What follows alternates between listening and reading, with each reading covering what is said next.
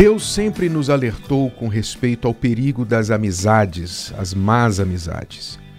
Este texto aqui que eu vou ler agora vem do livro de Efésios, capítulo 5, do versículo 5 ao 7. Diz assim: Porque bem sabeis isto, que nenhum fornicador, ou impuro, ou avarento, o qual é idólatra. Veja que eu não vou me ater a cada item desta lista que o apóstolo Paulo está descrevendo, mas ele mesmo enfatiza aqui um desta lista que são os avarentos, igualando a avareza, ou seja, aqueles que são obcecados por dinheiro, por coisas materiais, a, aos idólatras, avareza é idolatria, porque a avareza é a idolização do dinheiro.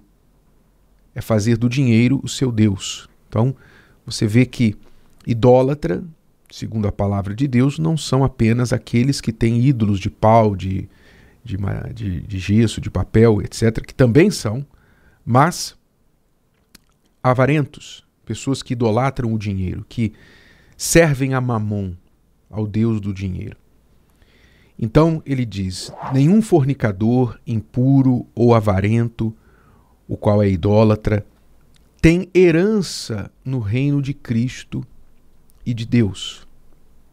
Quer dizer, já está dizendo aqui que estas pessoas são excluídas do reino de Deus, porque se entregaram às suas vontades, se entregaram a outros deuses, o Deus prazer, o Deus dinheiro, enfim, trocaram a Deus, o verdadeiro Deus e a própria alma, a salvação, pelos prazeres temporários desta vida. Então elas fizeram sua escolha para a eternidade aqui, nesta vida.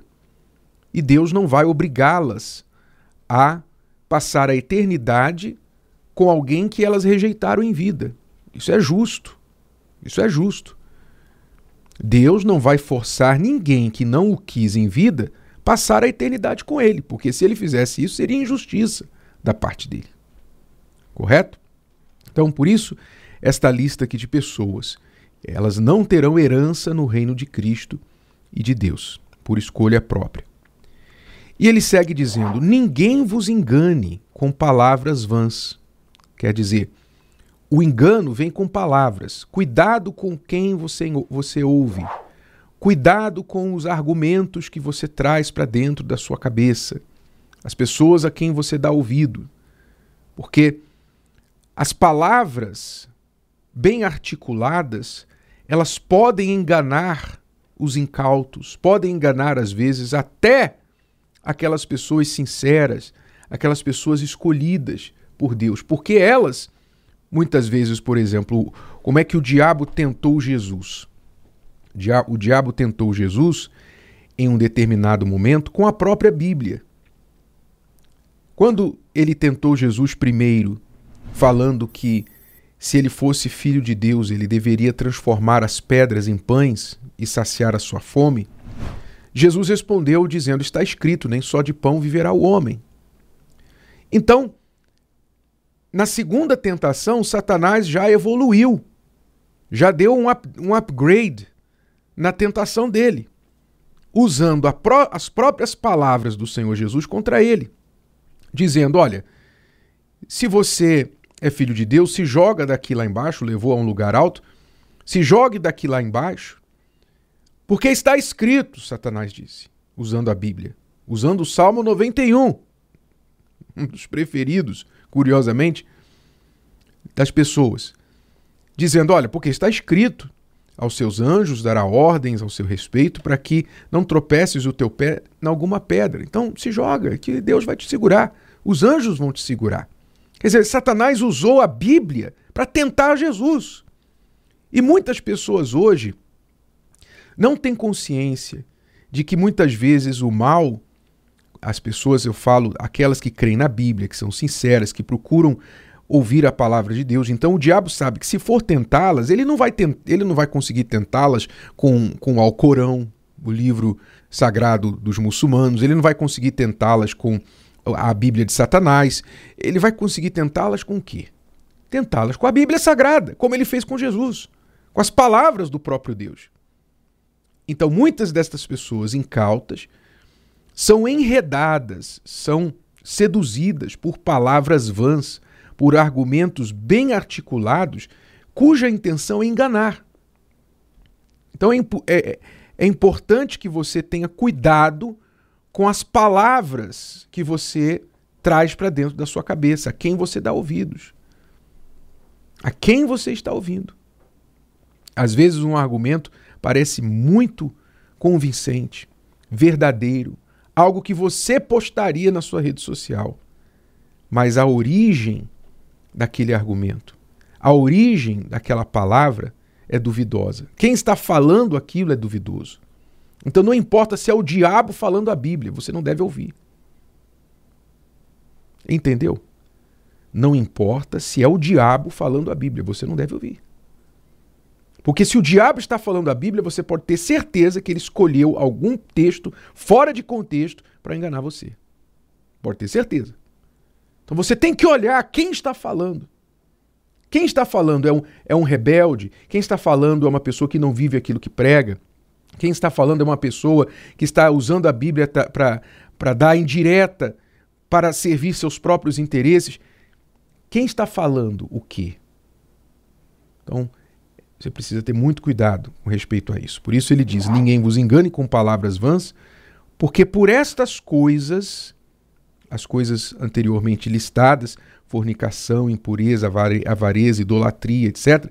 Por estas coisas vem a ira de Deus sobre os filhos da desobediência. Então, há coisas que as pessoas fazem que provocam a ira de Deus. Provocam. E aí vem o conselho final, no versículo 7. Portanto, não sejais seus companheiros. Ou seja, você não deve andar com pessoas cuja vida consiste em provocar a Deus com seus comportamentos. Provocar a Deus com as suas atitudes, suas palavras, suas crenças. Por que você se associaria a essas pessoas? Ah, bispo, então assim era preciso sair do mundo. Não, não necessariamente. Jesus andou nesse mundo e não se misturou com as práticas das pessoas ao seu redor. E ganhou muitas almas. Ganhou as almas de ladrões, ganhou as almas de prostitutas, mas não roubou, não se prostituiu. Então, você tem que ter cuidado com quem você se associa. Cuidado com quem você faz seu companheiro. Quem você coloca do seu lado, quem você traz na sua casa, quem você tem no seu celular, falando com você, quem você segue na rede social, em quem você se espelha, quem você admira. Você tem que ter cuidado, porque por associação você pode acabar igual a eles. Sabe quando a polícia às vezes faz um, uma ação e aí entra numa casa ou, ou aborda num carro um número de pessoas e aí tem ali alguém que não tinha nada a ver com o crime dos outros, mas porque estava junto, foi levado junto também. Aí vai tentar argumentar. Ah, mas eu não tinha nada a ver, eu só estava no mesmo carro, na hora errada, no lugar errado. Eu não fiz nada disso. Pois é, não fez, mas estava associado com quem fez, não é verdade? Tem culpa, literalmente, legalmente? Provavelmente não mas na prática estava pedindo problema, porque estava associado com pessoas envolvidas com coisas erradas. E assim também acontece na vida espiritual. Às vezes você não tem intenção de trair seu marido, de trair sua, sua mulher, mas você anda com pessoas que não só fazem isso, como se se gloriam disso. Se gloriam. E incentivam você a fazer. E você fala: não, não, não, não faço, não, eu nunca vou fazer isso com meu marido, nunca vou fazer isso com a minha mulher e tal. Mas você está lá entretendo essas pessoas. Se esse tipo de, de vida, de comportamento não é o que você quer para você, talvez essas pessoas não servem para ser seus companheiros. Então você tem que selecionar bem. A palavra de Deus diz lá no Salmo 1: Bem-aventurados aqueles que não se assenta na roda dos, escarne dos escarnecedores, não se assenta na roda dos ímpios. Quer dizer, não fica se misturando com pessoas que você não quer aquilo para você. Às vezes por não saber dizer não, às vezes por não querer chatear, por gostar da amizade, você achar assim, bom, aquela pessoa, eu sei que ele faz umas coisas erradas, mas ele não é de todo mal. Ele não é de todo mal, não. Ele é uma pessoa boa. É um cara do bem. é engraçado como que praticamente todo mundo se acha do bem, né? Todo mundo se acha do bem, todo mundo é do bem, mesmo fazendo mal. Ele faz algumas coisas erradas, mas ele é do bem. Né? É engraçado. As pessoas querem maquiar as coisas erradas, colocando rótulos para ver se melhoram. Mas não adianta o quão bonito seja o rótulo, a embalagem, meu amigo. Se o conteúdo é amargo, então não adianta a embalagem dizer que é doce. Compreendeu? A palavra de Deus diz: não sejais seus companheiros. Há pessoas que você não deve manter como amigo. Ponto final.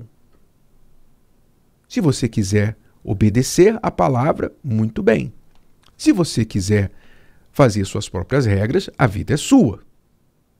Mas não se esqueça que haverá consequências. Se o vídeo de hoje te ajudou, você conhece alguém que vai ser ajudado por essa mensagem, passe adiante. E se você ainda não inscreveu aqui no canal, inscreva-se agora. Até a próxima.